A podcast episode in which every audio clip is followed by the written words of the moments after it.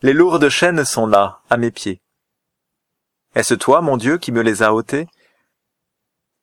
À force de marcher prisonnier des entraves, j'en étais venu à justifier ma peine, me condamnant moi-même. Je me contentais d'un espoir en papier. Mon monde était vieilli, et revenait sans cesse l'étrange sentiment de ne pas mériter ni l'amour, ni la joie, ni l'affranchissement. Dieu, juste un mirage, assez joli tout de même, une idée bien gentille, un rêve pour enfant. J'y croyais sans y croire, juste par habitude.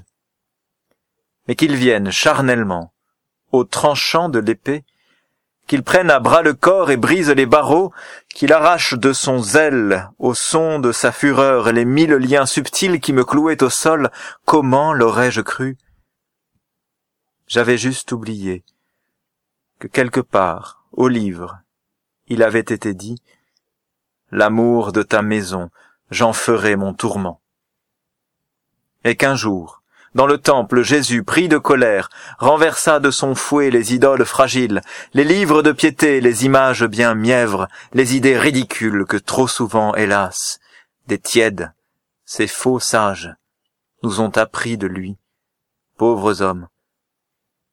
Mon Dieu, celui qui hier, comme par effraction, a forcé dans ma vie le chemin d'esclavage, mon Dieu est un voleur, un jaloux, un furieux. Son temple, c'est ma vie, il ne la veut qu'à lui. À lui, à personne d'autre. Me voilà consumé. Ma danse aujourd'hui n'est que feu, n'est que flamme. Des cendres, il me relève. Je brûlerai en lui.